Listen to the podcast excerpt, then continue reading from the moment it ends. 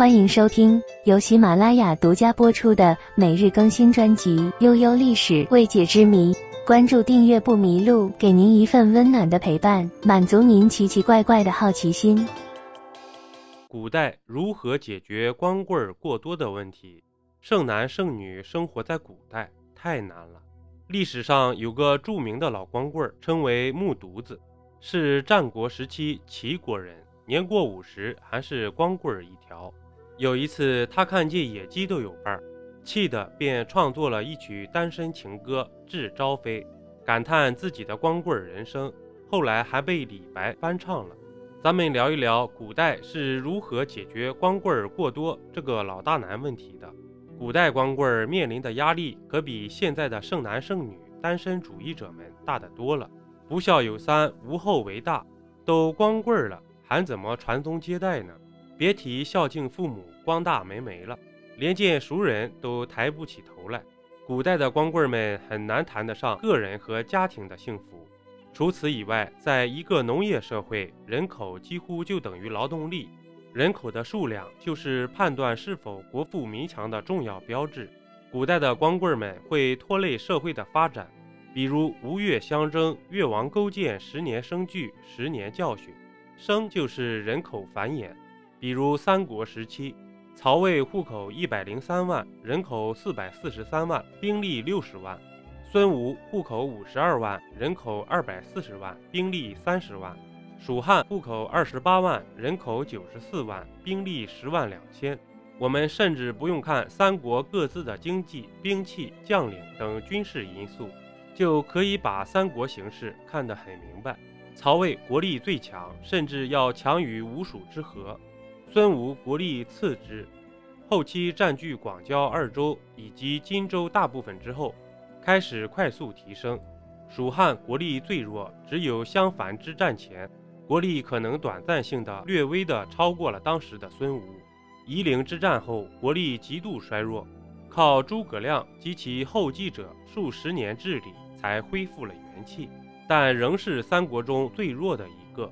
人口就是如此重要。这也是为什么曹操在汉中的争夺之战中，即便败给了刘备，丢了地盘，也要迁走汉中的大部分人口，约二十万左右。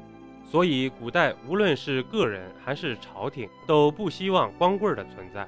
解决办法主要有以下几种：一、强制出嫁，降低年龄。比如近代司马炎要求，女子到了十七岁，如果父母不将她嫁出去，那么地方官员就要给她找个老公，逼其强行嫁人。《晋书》记载，至女年十七，父母不嫁者，使常例配之。到了南北朝时，如果女孩适龄不出嫁，属于犯法，家里人都要跟着坐牢。《宋书》中记载，女子十五不嫁，家人坐之。二、官方做媒提供机会，搭配着民间的私媒，官方设立了官媒。官媒在某些条件下，可以通过强制手段给光棍找老婆，指定某女嫁给某男，属于拉女配。由于大量的男子被发配边疆，成为光棍儿，官媒就把犯人的妻女、伐没为奴的女子、逃荒女子等指配给这些光棍儿来组成家庭，繁衍后代，安定边疆。官媒的油水很足，光棍们争着送聘金，没送的也会被索要红包。除了官媒，官方还设立了上巳节，被称之为中国的情人节。每年三月初三，官方会举行祭祀、扶除、判狱这种大型活动。青年男女们也会争相出来，在这一天找喜欢的人幽会、私奔等很常见。周礼中的地官梅民说：“中秋之月，令会男女，于是时也。奔者不禁，若无故而不用令者，罚之。”这就是古代的男女狂欢节——中春之会，时间一般也在三月三。除了这一天，男女相会的机会还有正月十五、七月七等日子。三、支持寡妇再嫁，鼓励娶二婚。开明的朝代或者人口锐减的朝代，在这方面的政策会更加积极，尤其是在男多女少的地方，无论是民间还是官府。对寡妇再嫁都持积极的态度，而不再强调从一而终了。相对应的是鼓励男人娶寡妇，在有些地方，这甚至演变成了一种社会风俗。古代的北方少数民族中，便以不娶寡为耻，特别是在家族内部，弟娶嫂，嫂嫁叔，成为一种常规伦理。在早期，一些少数民族甚至还有妻后母的风俗，即儿子娶老爹的小老婆。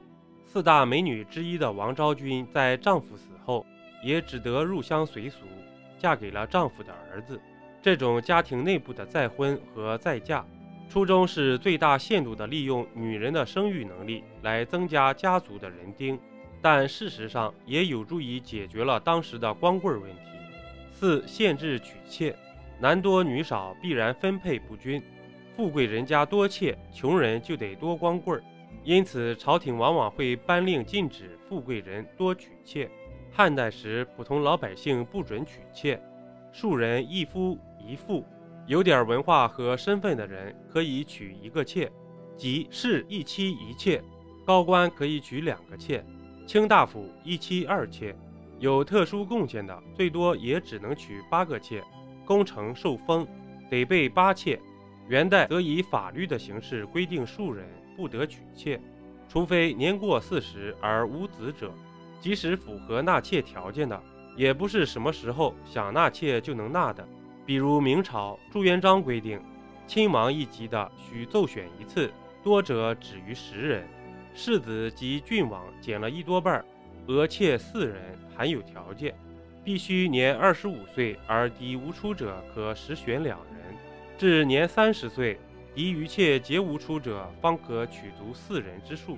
五清拜类钞风俗中记载了古代的一个风俗，叫典妻。雍乾以前，甘肃有租妻之俗，盖立不能娶而望子者，则就他人妻。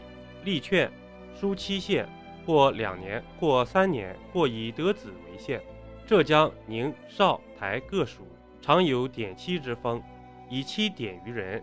期以十年、五年，期满则纳资取赎。为之妻者，或生育男女于外，姬不明，其孰为本夫也？穷人 A 会将自己的妻子出租赚取外快，而穷人 B 因为没钱娶妻，所以会租 A 的妻子来给自己生孩子。古代不同的时期还会有一些非常规的手段，比如战争时期带来的女俘虏，农村地区的一妻多夫。风俗子女从良等等。本集播讲完毕，点个关注，订阅一下哦，下集我们不见不散。